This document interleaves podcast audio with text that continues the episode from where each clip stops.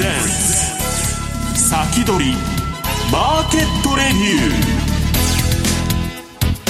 ー。こんにちは石原潤です。リスナーの皆さんこんにちは。津田まりなです。この時間は楽天証券プレゼンツ先取りマーケットレビューをお送りしていきます。それではパーソナリティ改めてご紹介しましょう。現役ファンドマネージャー石原潤さんです、はい、よろしくお願いします。よろしくお願いします。そして今週のゲストは楽天証券経済研究所シニアマーケットアナリストの土田正幸さんです。こんにちは。こんにちは。よろしくお願いします。お願いします。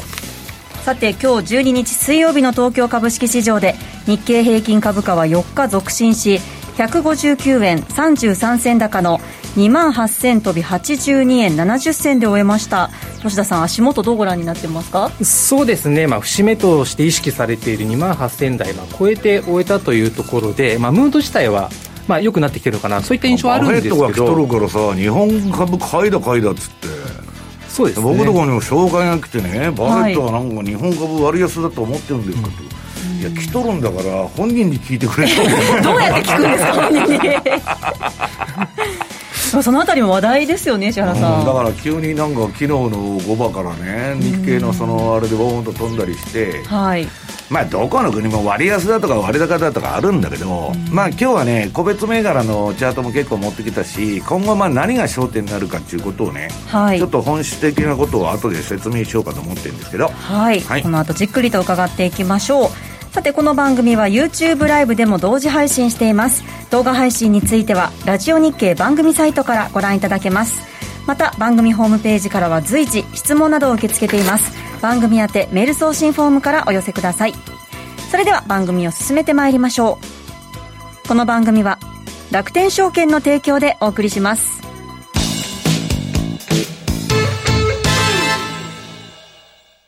豊富な情報量と多彩な機能で多くのトレーダーから支持を集めるマーケットスピード2。いよいよ待望の米国株取引に対応いたしました。米国株取引対応に合わせ、日本の夜間に動く米国市場をウォッチするための新機能、ヒートマップ機能も搭載。ヒートマップとは、株価の上昇、下落を色の違いや濃淡で視覚的に捉えることができる機能です。充実した機能で利用料金は0円。楽天証券のパソコン用トレーディングツール、マーケットスピード2をぜひご利用ください。詳しくは楽天証券マーケットスピード2で検索。楽天証券の各取扱商品等に投資いただく際は、所定の手数料や諸経費等をご負担いただく場合があります。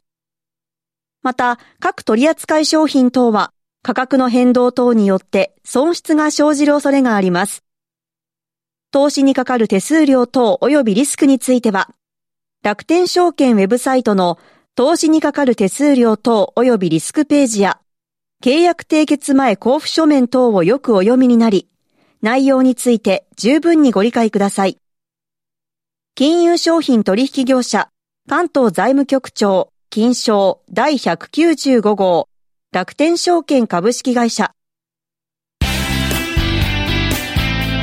ィークリーマーケットレビュー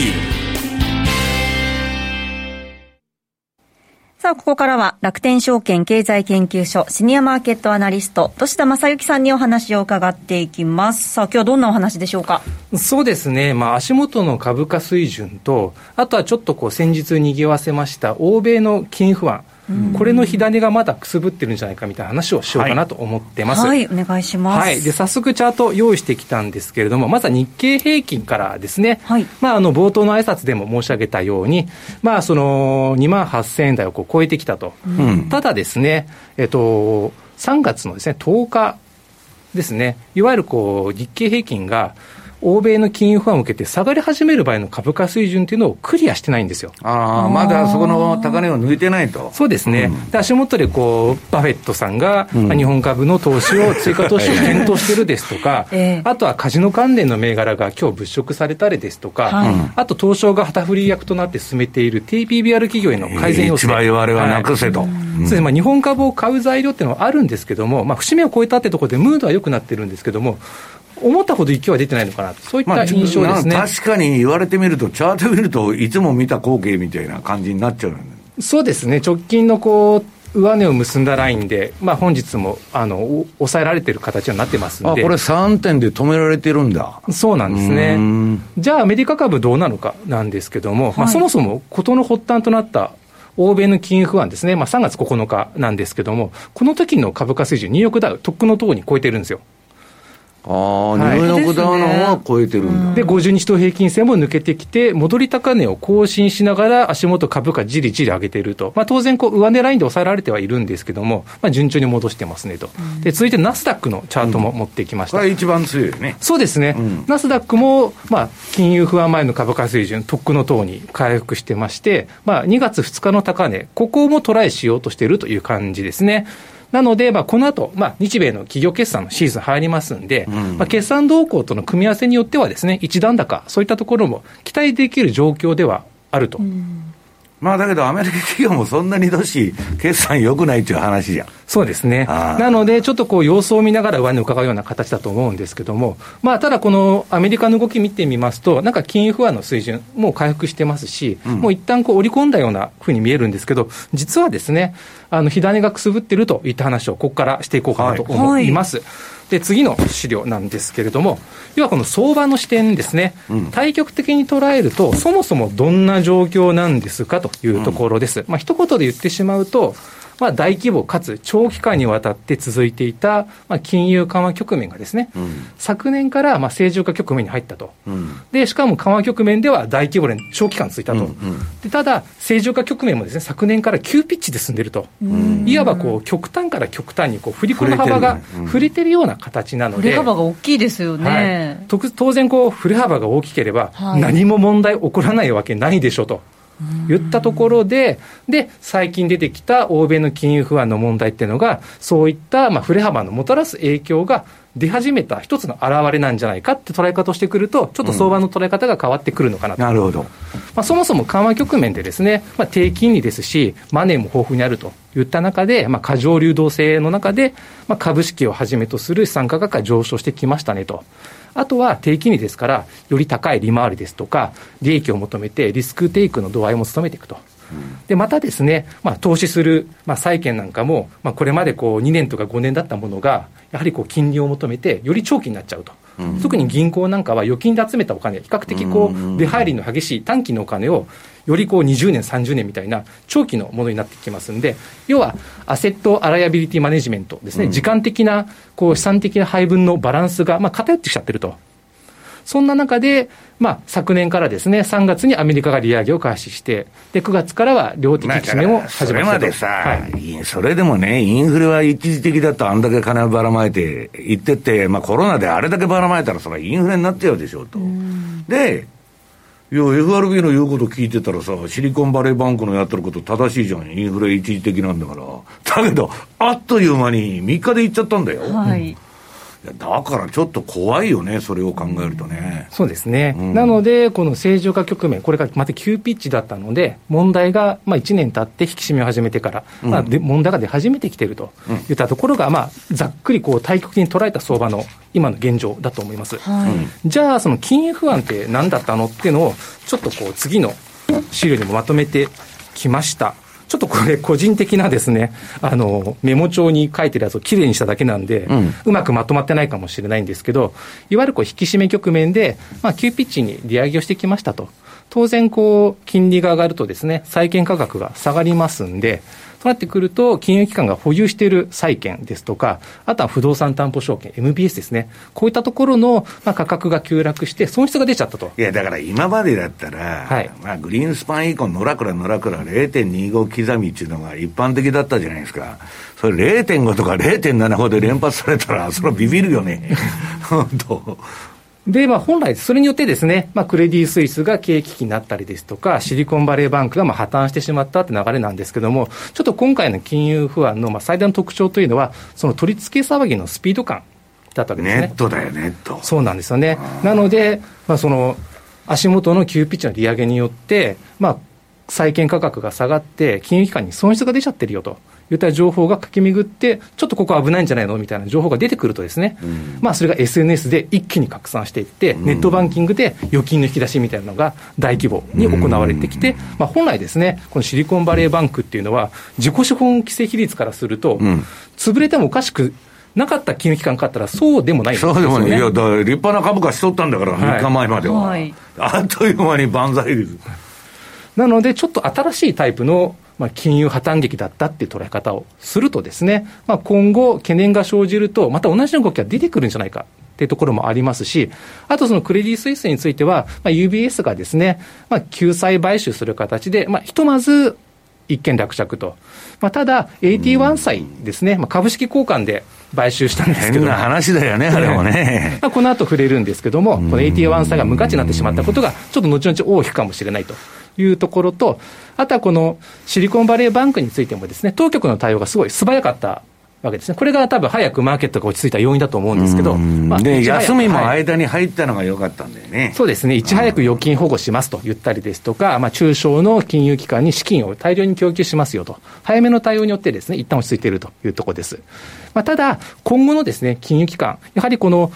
取り付け騒ぎのこのスピード感というのもありますし、あと今後を見据えるとですね、どうしても、こう、運用といいますか、経営スタンス、保守的にならざるを得ないのかなと。まあ、で、銀行ももう金貸さんでしょう。これまでみたいな勢いでは。貸ししぶりとかね、はい、剥がしとかね、日本であの、90年代流行ったやつですよ。そうですね。で、5月に入ると、まあ、2日から3日にかけて FOMC 開かれるんですけども、うん、その前の日ですね、5月の1日に FRB が、まあ、今回の金融不安の、まあ、反省を踏まえて、まあ、新たな規制案というのを発表する予定になっています。うん、まあ、ただ、反省を踏まえてですので、現状ではやっぱ多少なりとも厳しくなるのは、うん、まあ、そりゃそうだよね、はい、目に見えてますと。となってくると、まあ、いわゆるこの金融機関の保守姿勢、つまり現金比率を高めるところですよね、まあ、いつこう、ある程度引き出しが殺到しても対応できるぐらいの現金を持っておきたいと。はい、いや今まででもどうし、ボンボン借りてくれ、借りてくれって言われてたのにさ、急にさ、鬼のような業種で返してくれって言われても、企業困っちゃうよね。そうですよね。そこでまた新たなものが出るかもしれないところですよね。やっぱ景気にも影響しそうですよね、はい、かなり。で、この現金比率どうやって高めるのかっていうと、一つは融資を厳格化するとかですね。まあ、貸ししぶりですとか、まあ、貸し剥がしをすると。はい、となってくると、当然、こう、ローンとか事業資金の借り換えニーズ、これに応えられるのかどうかっていう問題が出てくる。借り換えでも今度は高金利だよ。今までゼロで借りが借り取ったのにさ。そうなんですよね。厳しいですよね。はい、もう一つは資産の部分ですよね。まあ、資産を売却すると、で、現金化するといった動きですよね。そうすると市場下がっちゃうよね。そうなんですよ。うん、なので、まあ、これがですね、まあ、直接的に、まあ、景気悪化につながっていくんじゃないかといったところもあります。で、まあ、この後ですね、この当局の対応ってところがあるんですけど、まあ、実は、まあ、来年ですね、えっと、大統領選挙、うん、控えてますんで、まあ、8月には財政の崖問題っていうのもありますし、うん、まあ、この後問題が新たに出てきたときに、まあ、今回はですね、素早く対応できたんですけども、うん、与野党の対立によってですね、うん、スムーズな対応ができなくなるっていう可能性を踏まえると、うん、まあ、それがまあ不安に拍車をかけて、まあ、いわゆるなんちゃらショックみたいな形で、まあ、暴落しかねないと、ちょっと政治的な要素もですね、この後問題が出てきたときに、まあ、あと seasonal 的にはさ、あの、 Sell in May だからさ、あんまり、あの、都合の悪い半年間が始まるわけだから。確かに。うんなので、こう足元の株価ですね、こう戻ってますし、うん、あとその決算との絡みによっては、一段高ってことあるかもしれないんですけども、まあ、ちょっとですね、火種がちょっとくすぶっていると、でこの中でも、まあ、特に注意しなきゃいけない、まあ、先ほど石原さんがおっしゃったように、不動産絡みですね、うんうん、で次の資料を用意したんですが、何かって言いますと、アメリカのですね、まあ、不動産に焦点を絞った借り換えの問題について、ちょっとあのデータがあったので持ってきました。えっと、3月の15日にですね、アメリカの帝東銀行協会といったところが発表した数字なんですけども、はい、まあ、今の時点で、まあ、住宅ではなくて商業用不動産ですね、の融資残高というのが、まあ、4兆4000億ドルほどあると。まあ、住宅でなくて、いわゆる商業用不動産。はいうん、まあ、大体日本円で583兆円ほどと、でかいよね。いうところですね。で、このうち、まあ、銀行融資の割合が、まあ、4割占めてますと。うん、しかもこの4割の中でですね、中小銀行が融資して割が7割超えてると。で、これからですね、この中小銀行の融資性が保守的になることが見込まれているということであればですね、ちょっと問題が出てくるんじゃないかといったところです。で、具体的にどういったことかなんですけども、今年から来年にかけて、この融資残高のうち3割ぐらいがですね、うん、償還予定なんですよ。つまり借り換えの時期に来ると思うんですね。はい。いや、だけど急に貸しませんみたいな話も出てくるんだ。そうなんです借り換えられないですよね。うん、で、2023年には7280億ドル償還予定でして、来年には6590億ドル。きついよね、これね。そうですね。まあ今年だけで、まあ融資残高の、まあだって16%ぐらいなんですかかね、で来年も13%ぐらいあるって感じだと思うんですけども。でですね、まあ、当然。市況が上向いた中で償還迎えるんならいいけど、どんどこ下がっとんだよ、今。なので、えっと、まず借り換えですね、融資が受けられにくいと、はい、となってくると、もう一つは不動産担保証券というのを発行して資金を調達するという方法があるんですけれども、ただ金融機関ですね、今この MBS、不動産担保証券のマーケットの中で、金融機関が大体半分ぐらい持ってるですね。持っとるのも金融機関なんはい。ただその金融機関がですね、売却しようとしているという中で買い手がいるんですかっていう問題が出てしまうまあ、あるいはもう相当高い利回りになっちゃうということだよね。はい、まあ、当然、金融当局もあの座視しているわけではないと思うので、何らかの対策を打ってくる可能性はありますんで、まあ、こういう状況だから、この後ですね、ショックが必ずやってくるってわけじゃないと思うんですね。当然、当局の対応によっては、うん、まあ、マイルドな形で、ある程度の民主党だからね、はい、大きな政府だから何でも救済やと、とりあえずは。ただアメリカは、まあ、の先送りなんだけど、結局は。ただアメリカの議会が今ねじれの状況なので、上院と下院でですね、そこで一悶着して、まあ、最速相場みたいな形でですね、多少荒れる場面っていうのは、まあ、想定されるのかなと。こんなんだと、でも、どっしー、もうさ、えっと、利上げは終わっちゃうってことですか？そうそうですね、難しいと思うんですよね。そうですよね。はい、インフレを取るか。変なさ、はい、あの、利上げ停止とか利下げやったと、またインフレがさ、復活してくるかもわかんないじゃんね、はい。ですね。で、またヨーロッパも同じ状況になってます。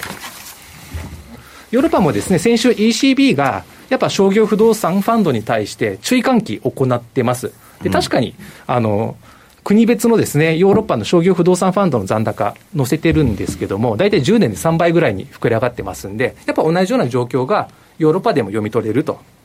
いう感じですね。このドイツは分かるけど、ルクセンブルグはでかいね。そうですね。まあ、あの、ヨーロッパのタク成分みたいなとこだからあれなんだろうけど、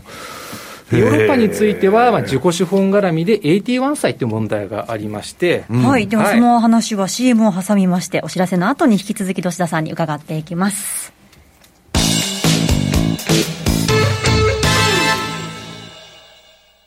米国株は一株から取引可能。誰もが知っている有名企業でも数千円や1万円前後で投資できるところがあるんです。楽天証券にすでに口座をお持ちなら、特別な手続き不要で、そのまますぐに米国株のお取引ができます。しかも取引手数料は税込みで約定代金の0.495%。最低取引手数料はなんと0円。取引手数料の上限は税込み22米ドルと決まっているので、高額取引も安心です。またスマートフォン用アプリ iSpeed でも米国株取引が可能。いつでも気軽にお取引いただけます。詳しくは楽天証券米国株で検索。楽天証券の各取扱商品等に投資いただく際は、所定の手数料や諸経費等をご負担いただく場合があります。また、各取扱商品等は価格の変動等によって損失が生じる恐れがあります。投資にかかる手数料等及びリスクについては、楽天証券ウェブサイトの投資にかかる手数料等及びリスクページや、契約締結前交付書面等をよくお読みになり、内容について十分にご理解ください。金融商品取引業者、関東財務局長、金賞第195号楽天証券株式会社。先取りマーケットレビュー。さあ、この時間も引き続き、楽天証券、土下さんにお話を伺っていきます。さて、先ほどお話出ました AT1 債についてですが。はい。まあちょっとですね、ニュースにもいくつか取り上げられてはいたんですけれども、はい、じゃあこの AT1 債って何ぞやなんですけども。うん、まあ誰も多分そんなね、ラジオでも詳しく説明してないと思う。はいうん、そうですね。えっと、債券の一種でして、まあ劣後債と言われる中の、まあ、一つですね、まあ、劣後という言葉があるので、じゃあ何足し劣後なのかなんですけれども、えっと、8ページ、ね、はい、持ってきました。要は、その金融機関に万が一ってことがあったときに、まあ、当然ですね、金融機関が持っている資産をまあ整理して、まあ、優先順位をつけて返済していくわけですよね。プライオリティがあるわけです。はい、何から、えー、守らなきゃいけないいう。はい。で、一番高いのが、まあ、預金者ですよね。で、次に普通社債を持っている人。はい。で、その次に劣後債、AT1 債、で、最後に株式というところで、まあ、株式が一番、その優先順位、弁済の優先順位低いはずなんですね。まあ、普通はそうだよね。はい。一番リスキーな商品なんだ。から。はい、で、これで何が問題かっていうと、まあ、今回、クレディ・スイスが UBS に、まあ、株式交換という形で、まあ、救済買収されたんですけども、要はこうクレディ・スイス株を持ってる人は、UBS の株に交換されるわけですね、うん、まあ、いいいい条件ではないんですけど、まあ一応、はい、あのゼロにはならない、はい。まあ、少なくても UBS の価値のある株価になると。はいただ、AT1 社がですね、今回の買収によって価値がゼロになるって言っちゃったんですね。つまり、まあ、俺、でも訴訟ばっかりしてるけどね、はい、うん、そうなんですよ、なので、要は弁済順位が低い株式は価値が残ったのに、はい、AT1 債ゼロになるって、どういうことなんでしょうっていう。どういうことやねんってなりますよね。はい。なので、この AT1 債っていうのが、アディショナルティア1債券といいまして、まあ、銀行のこう中核的な自己資本に組み入れることができる債券で、まあ、そのために発行しておるわけですね、そうなんですね、うん、はい、これ、リーマンショックの後にまに、あ、大量に発行されたものなんですけども、じゃあ今後ですね、この AT1 層を発行したり、まあ、借り換えをするときに、果たしてこう価値がゼロになるかもしれないっていうところで、新たな買い手が出てくるのかどうかみたいな話が、多分今後、今すぐじゃないんですけども、出てくる可能性があるというところですね。そうですね、無価値になるって聞くとちょっとね。だから他の会社の AT1 歳持っとるやつはもう青くなってるわけそうですよね。